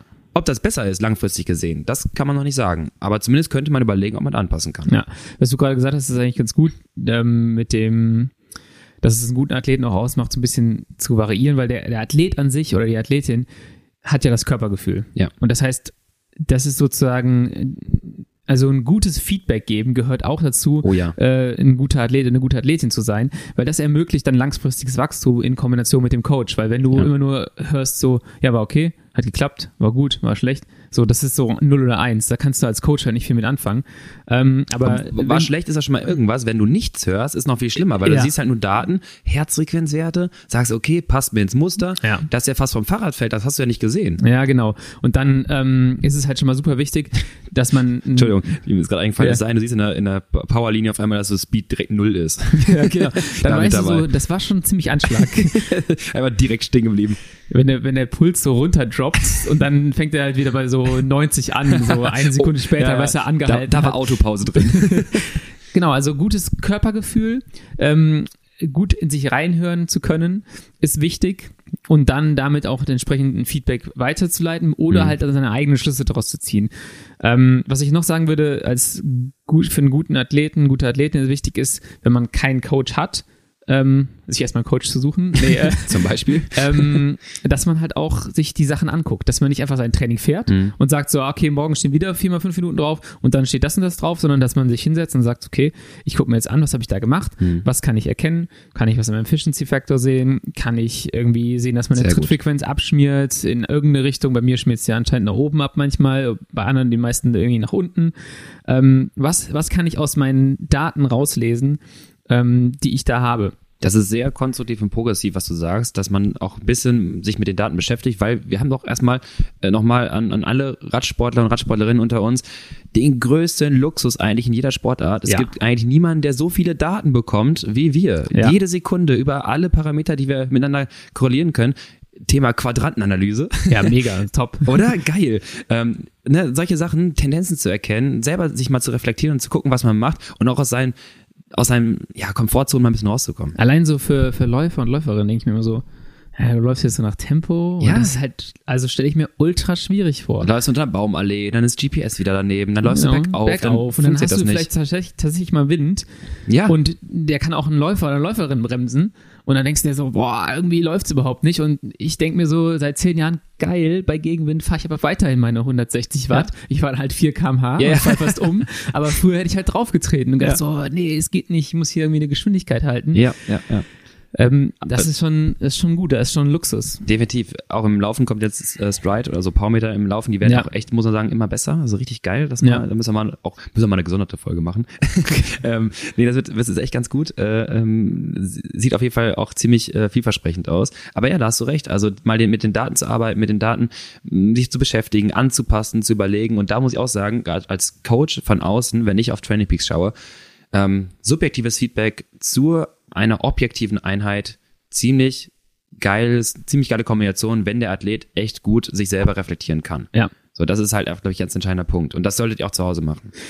Was können wir noch sagen, was äh, einen guten Athleten, gute Athletin ausmacht? Ich glaube, Regenerationsfähigkeit ist ein, ist ein wichtiges Thema. Ähm, da zählt halt rein die Leute, die halt einfach überall pennen können zum Beispiel. So, ich, Ja, ich, ja. Kann, ich kann zum Beispiel abends pennen bis morgens, aber Ja. ein Powernap oder Mittagsschlaf fällt mir mega schwer. Habe ich, glaube ich, irgendwie in meinem Leben fünfmal geschafft, äh, seit ich denken kann und davor als Kind wahrscheinlich häufiger. Mhm. Ähm, aber du hast halt Leute, die, die können sich mal, da haben wir auch in einer vorherigen Folge schon mal drüber Ja, gesprochen, die können ja. sich mal für 20 Minuten hinlegen Ja. und einfach pennen. Ja. Ähm, das ist sicherlich, oder die einfach sagen, ich kann mich um 18 Uhr ins Bett legen oder um 21 Uhr oder um 23 Uhr, jederzeit kann ich einpennen. Mhm. Und dann hast du andere Leute, die halt irgendwie erst spät einschlafen ähm, und sich dadurch auch so ein paar Stunden Schlaf nehmen meistens. Genau, und dann hast du das natürlich im Kontext teilweise von Wettkämpfen, also die Ja. Aufregung einen Tag vorm Wettkampf. Auch da, mh, um ein paar Leute zu beruhigen, es muss nicht immer der beste Schlaf einen Tag vorm Rennen sein. Das ist natürlich Ja. schön, aber wenn das so ist, ist es nicht unbedingt dramatisch. Ich glaube, vor Anbound habe ich nur dreieinhalb Stunden geschlafen, weil wir auch erst um, Ja. mussten ja um drei Uhr aufstehen, war erst um, um halb elf zu Hause. Ähm, so, dass da gab ja nicht viel Schlaf. Also es geht dann schon, ist natürlich nicht schön. Ähm, aber ja, solche Sachen, auch da wieder. Ich würde sagen, was macht einen guten Athleten aus? Passe vielleicht deine Strukturen an, deine Gewohnheiten an, wenn du weißt, dass du in gewissen Bereichen kein Talent hast. Und das kann dann zum Ja. einen das Training sein, das kann zum einen die Anpassung der VO2 Max sein, das kann aber auch sein, äh, den Schlaf zu verbessern. Leg das Handy weg und guck nicht noch bis spät irgendwie auf dem Bildschirm. Versuch Ja. vielleicht ein bisschen drumherum äh, ein paar Sachen zu regeln, zu organisieren, um das halt zu verbessern, wenn ihr äh, da Wert drauf legen möchtet. Und äh, überlegt euch, was was ist wichtig in meinem Kontext gerade, äh, dass mein Körper sich bestmöglich an Trainingsreize anpassen kann und vorbereiten kann auf potenzielle Wettkämpfe. Genau, wir driften jetzt auch schon so ein bisschen in diese andere Kategorie ab, so Verhaltensmuster, Mhm. ähm, Denkweisen etc. Ähm, wollen wir nochmal den, den physiologischen Teil ein bisschen zusammenfassen? Wir haben jetzt so ein bisschen Ja. auf äh, naturgegebene VSR Max zum Beispiel ähm, Ja. oder auch in Trainingsanpassungen, äh, ähm, die haben wir besprochen. Ich, genau, ich will ganz kurz ersetzen, ersetzen ähm, nicht naturgebende VZ Max, also das, klar, manche haben sowas, klar, Ja. aber vor allem will ich halt sagen, das, was wir halt gerade sehr stark mitbekommen, ist, ein naturgegebenes Talent dafür, gut auf Ausdauerreize anzupassen. Das kann ja, Ja. in verschiedenen Faktoren sein. Manche haben auf einmal äh, ja kaum, ich glaube Scott David heißt der oder David Scott, ich vertue mich immer, der hatte ich auch mal zur Diagnostik da. Äh, Ja. Früher Triathlon ein bisschen gemacht, der war auch nicht so ewig lang dabei. Auf jeden Fall habe ich dann gesehen, boah, krasse Schwelle. Jetzt sehe ich deine Stories teilweise. Der fährt das auch äh, äh, sehr viel Trainingsvolumen, äh, immer Zone 2 Training, Oh habe ja. ich, hab ich gesehen. Ähm, 300 Watt, 0,98 Millimol. Ja. So, das sind alles World Tour Werte. Und das ist halt einfach nur, ein, ich sag mal, nicht Gott gegeben. Der arbeitet viel dafür Ja. im, im Ausdauersport, aber er hat ein Talent darin, in dem Bereich sich anzupassen. Das muss man Genau. schon so sagen. Ähm, Ja. Genau, das ist so das eine. Ich glaube, das, das können wir jetzt nicht nur auf die VSM Max beziehen, sondern das kannst du fast auf alle Parameter Ja. beziehen. Einfach, äh, das ist so ein bisschen Gott gegeben. Jetzt kommt der zweite Teil, ähm, der ist wahrscheinlich auch äh, durch Nature und Nurture irgendwie gegeben, Mhm. aber man kann es anpassen, Mhm. sind so die äh, Verhaltensweisen, so das psychologische Talent, wie kann ich mich zum Beispiel durch Intervalle quälen, Mhm. ich zum Beispiel sehr schlecht mittlerweile. Ja, Da sage ich ja immer wieder. du wirst Ähm, alt, Lennart. Ich werde alt, genau. Ich denke mir, wofür?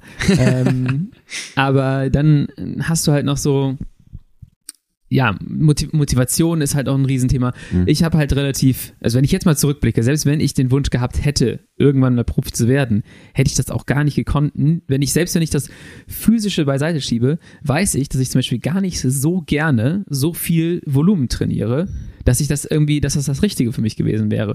Ähm, deshalb ist es halt auch so, dass man irgendwie die Motivation, dass man empfänglich sein muss für Motivation von außen, glaube ich, und halt auch eine hohe Eigenmotivation in dem Bereich halt, was man, den man da macht. Das ist für mich halt auch ein wichtiges Thema.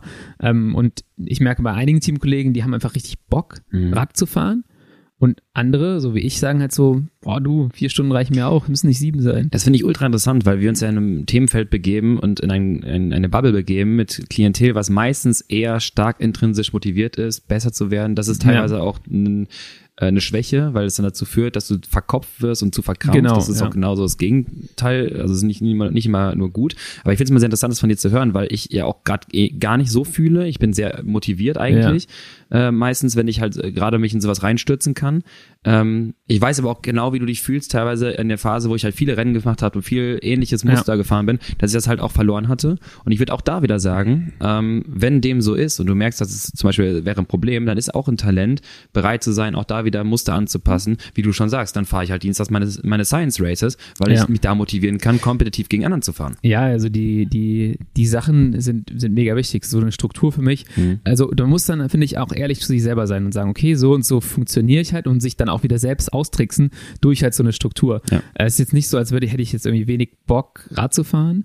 Äh, Motivation ist schon da, aber einfach so ein Beispiel wie eben so sieben Stunden mh, muss nicht sein. Andere sagen halt mega geil, sieben Stunden fahren, ne? Ja, ja. Und ich sag so vier reichen mir halt auch. Ja. Ähm, und ja, dann muss man halt auch schauen, wie man sich dann selbst überlistet wieder. Also man muss dann klar. wieder äh, einen Schritt weiterkommen. Und vielleicht kann man es mit zwei Double Sessions, a drei Stunden oder sowas machen. Äh, wie auch immer. Aber ähm, jetzt hatte ich gerade noch einen Punkt, den habe ich aber vergessen. Deswegen übergebe ich jetzt wieder an, an. Cool, danke für das Rüberspielen. Auf jeden Ähm, Fall, ja, psychologische Faktoren sind, Ja. sind halt mega, äh, mega großer Teil. Ja, also Ähm, ich, ich, was fällt dir denn noch ein? ähm, ich wollte auch diese psychologische kann ich noch sagen, also was man halt merkt bei manchen Athleten, wenn die einen unglaublich hohen intrinsischen Drive haben, also so intrinsisch motiviert sind, besser zu werden und wollen und so, das ist super dankbar und einfach teilweise in der Struktur des Trainings. Ich habe eigentlich, muss kann ich sagen, ähm, jetzt stolz, dass sich jeder abgeholt fühlt. Ich habe keinen Athlet und keine Athletin, die keinen Bock hat, Ja. wo, du, wo du halt treiben musst. Gibt es, glaube ich, auch nicht bei den Leuten, die äh, ja auch kommerziell eine Coaching-Betreuung haben wollen. Ja. Die sind alle, haben alle Bock, die haben ihre Ziele, die wollen was erreichen. Ich habe eigentlich niemanden, der, der, den du halt antreten musst, so, wo du sagst, ja, komm, jetzt mach mal. Ich habe eher das Gegenteil das Problem. Ich schreibe zwei Ja. Stunden auf und es kommen fünf raus. So. Das kenne ich auch. So. Ähm, also nicht bei mir, sondern ja, das kenne ich von Athleten. Ja, genau. Und das ist dann teilweise, ich, ich lasse mich auch gerne mit mir verhandeln, so, äh, außer wenn es um Krankheit geht, da bin ich mal äh, sehr strikt. Ähm, das ist teilweise okay. An manchen Stelle sage ich aber auch so, ja, das machst du jetzt noch ein, zwei Mal und dann, ne, du kriegst auch einen anderen Tag die Ruhe. Also du kriegst halt einen Ich habe das auch mal gemacht. Ich habe dann irgendwie gesagt, dann nehme ich dir die Stunden halt irgendwo anders Ja, wieder genau. weg. Ne? Also irgendwo, ich habe ein Gesamtvolumen für die Woche und für den Monat. Ja. Und das wird Pi mal Daumen so bleiben. Auch wenn Ja. du jetzt da denkst, du hast mich überlistet, weil du da drei Stunden draufgepackt Genau. hast, dann fehlen dir die halt in, Ja. der, in einer anderen Stelle. Mach es, dann ist mal auf, machst nicht plakativ, sag nicht direkt Ruhetag oder so, wenn die halt eigentlich Ja, dann trainieren die wollen. an zu schreien, so, oh Genau. nein, kein So, Ruhetag. mach, mach, mach was slightly weniger. Also machst du Ja. ein bisschen weniger an der Stelle. Aber genau so ist es ja auch. Und ähm, ich denke auch da, auch da wieder Talent. Talent auch auf sich selber zu hören und mal aufzupassen, weiter zu schauen als einfach nur der, ne, der heutige Tag. Oh geil, Sonne. Ich hab Bock, fünf Stunden zu fahren und zu ballern mit den Jungs. Es war heute so krass, es war so geil. Ja. Morgen steht aber Hit auf dem Plan und konntest nicht mehr machen. Weitsicht und Vernunft, das ist für Ja. mich so, aber das geht für mich auch über den Sport hinaus. Definitiv. Ähm, aber im Sport ist es halt immer, es ist ein super, also im Sport kannst du relativ gut reinblicken, wie die Leute ticken, finde ich. Ja, Weil ja. das ist, Sport ist immer für mich so ein extreme, eine extreme Ausprägung von, also ich zum Beispiel genieße es im Rennen halt irgendwie mal so diese, ich bin sonst, glaube ich, eher weniger so ein Assi, aber so im, im, im Rennen ist es so, da kannst du halt mal, ne, da kannst du ja nur sagen, okay, pass auf, wir haben alle das gleiche Ziel und wir versuchen jetzt hier da anzukommen mit fairen Mitteln. Innen durch die Kurve zu fahren. Aber, Schauen wir doch mal. Genau. Aber wir, wir schauen jetzt mal. Aber ich glaube, im Sport kristallisieren das sich dann relativ oft so extreme Prägungen raus, auch dann halt diese extreme Verbissenheit Mhm. ähm, und all so Themen. Also das ist Finde ich, finde ich spannend, dass du sagst, weil ich merke zum Beispiel an mir dann, dass ich auch zu häufig im Rennen ähm, zurückstecke und sage, ja, komm, ne, ich denke halt so ein bisschen gerade, lass mir alle nicht krachen, nicht stürzen gehen Ja. so und verliere meine Position teilweise, weil ich dann nicht diesen Drive habe, mich da so durchzusetzen, weil ich mir denke, ja, ich schaffe es irgendwie schon anders und dann verbaue ich mir zum Beispiel Ja. das. Das da, da hast du definitiv recht, aber ich glaube, eine- da, da kommen wir in eine philosophische Richtung, was Sport dir selber mitbringen kein, kann. kein Philosophie-Podcast, aber Können wir mal anders machen, als wir die Folge mit Sepp Breuer zum Beispiel gemacht haben, mit dem Badlands-Sieg. Äh, Ja. Leute, da mal reinhören, super interessant, was er zu sagen hat. Ja. Ähm, da fand ich super interessant, auch wie er meinte, ne, was, was, was bewegt dich dazu, sowas zu tun und was lernst du halt von dir, von dir selbst. Und äh, genauso ist bei Sport immer und ich glaube, das ist dann auch diese psychologische Komponente. Ja. Und ich würde sagen, das Talent darin besteht, das für sich vielleicht einmal selber zu erkennen. Selber zu erkennen, dass man vielleicht im Rennen Arschloch ist, selber zu erkennen, dass man es vielleicht Ja. eben nicht ist und da was verliert, selber zu erkennen, dass man zu vielleicht zu verkopft rangeht an etwas oder sich etwas von distanzieren könnte. Ähm, für alle, die halt einfach strikt ihren Plan durchziehen, wie es da steht und einfach nicht auf ihr Körpergefühl hören und sich dann irgendwie in eine Abwärtsspirale reinarbeiten, weil dieser Plan auch nicht angepasst auf dein Leben sein kann, wenn Ja. du nicht einen eigenen Coach hast. Ähm, das sind nicht die erfolgreichen Athleten. Und das will ich sagen, das macht einen guten Athleten aus. ja, Lockerheit und dann das nötige Fingerspitzengefühl. Also die Lockerheit mitzubringen, zu sagen, so, okay, heute fahre ich vielleicht einfach mal nicht. Und das nötige Fingerspitzengefühl zu haben, nicht in Extremen zu leben. So, dass man Genau. sagt, okay, hier so ein bisschen weniger ist okay, hier dann kann ich ein bisschen mehr machen, das ist auch okay. Ja. Ähm, und halt auch im, vor so einem Wettkampf oder so, dass man da jetzt nicht komplett porös wird, weil Ja. das das Wichtigste jetzt überhaupt ist. Also man muss da schon eine gewisse Lockerheit mitbringen. Ähm, ich würde jetzt mal. Dein, dein, dein, ja, Warte, da muss ich ganz einen Abschlusssatz sagen. Dein Coach ist eine, nur eine beratende Funktion, der diesen den Weitblick und Übersicht ein bisschen behalten soll, damit du nicht alleine da stehst. Aber der Coach ist nicht jemand, der dir deinen Plan hinlegt, der genauso perfekt für dich ist und unanfechtbar ist. Weil das kann dein Coach auch selber nicht wissen. Denn es ist nur eine beratende Funktion in, in Interaktion, im Zusammenspiel kommt dann das Bestmögliche bei raus. Da wisst ihr beide nicht, äh, was, was das Perfekte ist. Nur wie gesagt, die Tendenzen. Wir können Blockposing ausprobieren, Ja. muss aber nicht sein, dass es perfekt ist. Aber da sind quasi zwei Augenpaare, die einen Blick drauf haben, zu schauen, geht das in die richtige Richtung oder nicht. Ja, ich glaube, da, das ist ein sehr guter Punkt für, einen- für einen Coach. Man braucht halt auch mal, man steckt so in seiner Bubble oft drin, dass man jemanden braucht, der neutral draufblickt, ohne die eigenen Ängste, ohne die eigenen, Ja. den eigenen Druck, den man sich macht und so sagt so, da sagt der Coach halt mal, hör mal, das ist Quatsch, was du da machst. So. Ja. Und das machst du nur, weil du äh, Angst hast, äh, zu wenig zu machen oder Ja, sowas. meistens ist Deswegen treibt sich das an, äh, dass du Angst hast, irgendwie zu versagen, weil du nicht alles gegeben hast. Und ich Ja. als Coach kann dir aber sagen, hey, entspann dich.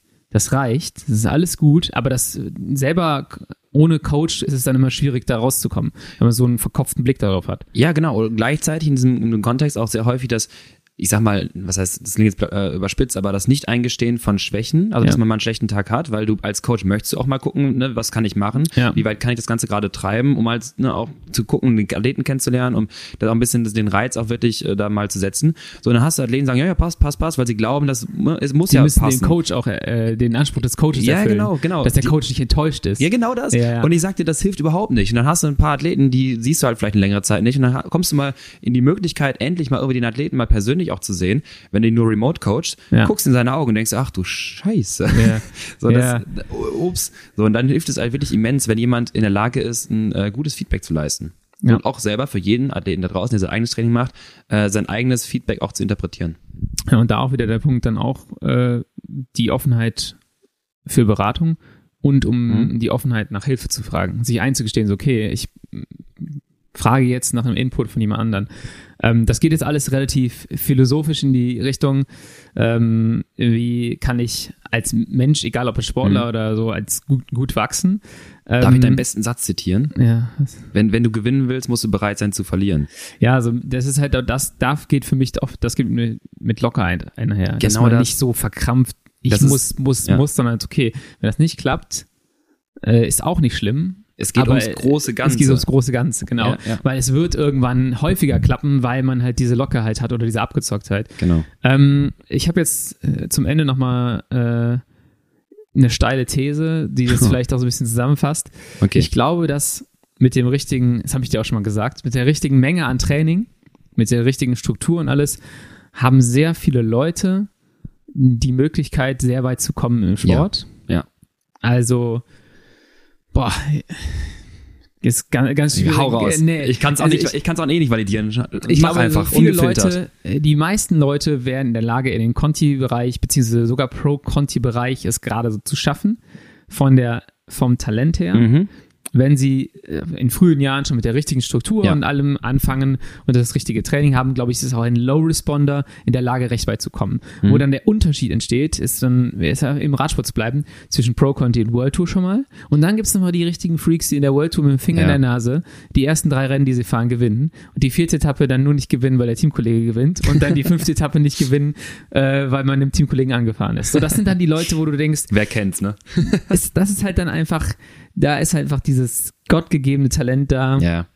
was du irgendwie dann durch Training auch nicht richtig kompensieren kannst. Ja. Jeder dieser Ja. Menschen in der World Tour oder in der Women's World Tour sind extrem talentiert. Ja. Und dann gibt es halt nochmal die Leute, die einfach nochmal ein Stückchen besser sind. Ähm, aber so zum Thema Talent und äh, Da sind die Exceptional Athletes, wie San Milan beschreibt. Das ist dann ein Remco, ein Vingegaard. Das sind so, das sind die, diese, die nochmal ein, Ja. ein drüber sind. Aber du und ich oder auch alle, die den Podcast hier hören, glaube ich, wenn, wenn frühzeitig der Wunsch da gewesen wäre, okay, ich will Profi werden, Mhm. ähm, und man alles daran gesetzt hätte, hätte man es schaffen können, in ein gewisses Level Ja. äh, zu kommen, physisch, um dann eigentlich genug leisten zu können, um in den Bereichen zu fahren. Also, Ja, definitiv. Und genauso für alle, die jetzt vielleicht nicht im kompetitiven Radsport, in diesem äh, Conti, Pro-Conti-Bereich unterwegs sind, sondern halt äh, sich jedermann Rennziel setzen oder einen Ötztaler, whatever. Ähm, und auch da, ihr seid und die meisten eigentlich unter euch, also eigentlich, eigentlich jeder, wirklich in der Lage, euch immer noch irgendwie zu verbessern. ja, ihr, ähm, ihr packt das auf jeden Fall. Also, Ja. da bin ich mir sicher, da gibt's, die meisten Leute sind anpassungsfähig genug. Genau das, nur halt manchmal vielleicht nicht in dem Maß, wie man es vielleicht entweder selber vorstellt oder ähm, weil potenzielle Strukturen vielleicht auch nicht angepasst werden können oder werden, äh, was das Ganze halt einfach schwieriger macht. Und dann musst du halt mit dem zurechtkommen, was du halt hast, das Bestmögliche aus dem halt rauszuholen. Ja. Und dann ist es halt das. Und dann muss man überlegen, ob man halt nochmal anpassen möchte, ein anderes Ziel und so weiter. Aber genau, genau darum geht's. Und ich glaube, das ist, wenn man das halt erkennt, dann ist man auch wirklich einer der besten Athleten oder der beste Athlet, der man für sich sein kann. Ja. Ähm, und da reden wir jetzt nicht von, von ge- gemessen an einem Wert, an 4 Millimol Schwelle oder sonst was. Ähm, ne, siehe heute meine Daten. Ja, ja, genau. äh, deal with it. Ähm, sondern halt das Bestmögliche äh, aus, seinen, ja, aus seinen Talenten oder aus der aktuellen Fähigkeit rauszuholen. Ich, ein Punkt, den wir gar nicht angesprochen haben, ähm, ist natürlich die Verletzungsanfälligkeit. Ähm, Auch- ja, auch das ist ein Talent, Das ja. ist auch Talent. Talent. Ähm, das stellen wir jetzt mal beiseite, wenn wir solche Sachen, solche Aussagen treffen, wie, wie ich gerade eben. Ja. Das ist immer natürlich äh, unter der Bedingung, dass man halt jetzt nicht irgendwelche Verletzungen hat, äh, etc., mhm. dann, wenn man da wieder über Talent spricht, natürlich, wie schnell kommt man von Verletzungen wieder, wie schnell baut der Körper wieder auf. Das sind alle so Dinge, die zählen dann in diese Sachen rein. So ein Mathieu van der Poel, der legt sich mega mhm. auf die Fresse, äh, zerstört sich den Rücken. Nach drei Wochen ist er wieder gut. Dann hat ja. er natürlich ein paar Jahre irgendwie jetzt schon damit zu kämpfen gehabt, aber der ist extrem schnell wieder auf einem sehr, sehr hohen Niveau. Ja. Das ist halt auch wieder dann Teil von diesen krassen Exceptional Athletes. Mhm. Und ähm, ja, da, da kommen ich, wir halt nicht mehr ran. Ja, niemals. Ich würde bei sowas mit Verletzungen und so weiter nochmal vielleicht auch genauso wie vorhin auch ergänzend sagen, äh, der Umgang mit Rückschlägen oder mit potenziellen Situationen. Das kann äh, ein Kettenriss im Ultrarennen sein, das kann aber auch eine lange Verletzung sein oder ne, wie, wie reagiere ich auf eine Erkältung? Ja. Ähm, was mache ich da? Da kannst du dich halt schlau verhalten, du kannst auch einfach verkopft durchziehen äh, und dich halt noch weiter potenziell in, in ja. mehr Mist reiten. Äh, und ich glaube, der Umgang damit und auch vielleicht von seinen eigenen Fehlern zu lernen, ist ja, ja, auch eine Art von, von Talent, wo jeder so ein bisschen auch äh, ja, reflektieren kann und auch optimieren kann, seine eigenen Denkmuster und Verhaltensweisen mal überdenkt und überarbeitet. Ja, ich glaube, das sind jetzt relativ viele Punkte, die wir hatten. Ähm, ja. Ich glaube, mehr oder relevanter für die meisten Leute ist tatsächlich dann einfach dieser psychologische Teil. Ja. Wie kann ich mich möglichst gut aufstellen, um das physiologische Training wieder gut hinzukriegen. Ja. In, in, dem richtigen Maße, so und in den, dann, wie kann ich meine Wettkämpfe ordentlich vorbereiten. Also, ihr merkt schon, äh, Talent ist das eine, aber ja. wie man dann halt ähm, sich selber strukturiert, ist, glaube ich, das andere, was einen am Ende ermöglicht, so weit zu kommen, wie man halt physiologisch kommen kann. Genau das. Und ich glaube, wir normalerweise sagen wir jetzt irgendwie so drei Key Facts nochmal, was ist eigentlich ein guter Athlet oder eine gute Athletin? Und ich würde sagen, wir können es auf fast einen runterbrechen. Und das ist das, was du gerade gesagt hast ähm, die Bereitschaft, einfach auch potenziell anpassungsfähig zu sein. Ja. Auf, ne, was auch immer. Auf äh, Situationen im, im Training, Rennen, körperliche Gesundheit, was auch immer, dran zu bleiben, psychologische Stabilität zu haben, äh, physiologische Stabilität dadurch ermöglichen zu können, ja. dadurch, dass du halt auch vielleicht dann um dich kümmerst. Und ich glaube, das ist somit der, der, der entscheidendste, wichtigste Punkt, ähm, bereit sein zu adaptieren in was auch immer. Dann haben wir jetzt ein Schlusswort. Ähm, ich glaub, Damit wäre ich auch zufrieden. Am, wir haben am Anfang äh, ein bisschen. Ich habe gesagt Potpourri heute. Potpourri, ich weiß das gar war, nicht, das ist, ein, das ist ein Gericht, oder? Ja, das ist äh, ja. So wie Eintopf. Ja, genau, so, so alles so rein. Mischung. Das, das war Studentenfutter heute. Heute war es die Studentenfutterfolge. da haben wir ein paar Rosinen, ein paar Erdnüsse, so. Die einen magst du mehr, die anderen magst du weniger. Zum Beispiel, ja. Hoffentlich war es die richtige Mischung aus Rosinen und Nüssen. Ja, ja. Also getrocknete Früchte, so, so, so Dry Fruits dann in dem Moment war dann so ein bisschen zäh, dann ah, hm, muss man, Findest kommt man durch. Ah, komm, wir schweifen ab. Wir beenden das jetzt hier. Okay. Ich sag mal wieder vielen Dank fürs Zuhören. Ja. Es hat mir Spaß gemacht und wir hören euch oder ihr hört uns beim Litwoch und dann am darauffolgenden Samstag wieder. Und nächstes Mal bist du auf Mallorca, ne? Genau. Geil. Remote-Aufnahme. Remote-Aufnahme. Trinkst einen Kaffee für uns mit? Kaffee con. Mach ich. Äh, hier, äh, gib mal, gib mal äh, Einschätzung, wie gerade die Insel zum Radfahren. Wetter, dies, das. Müssen wir auf jeden Fall drüber sprechen. So, nächste Woche äh, von aus Mallorca. Danke, das war's. Äh, wir hören uns ähm, ne, und Attacke. Bis zum nächsten Mal. Ciao. Tschö.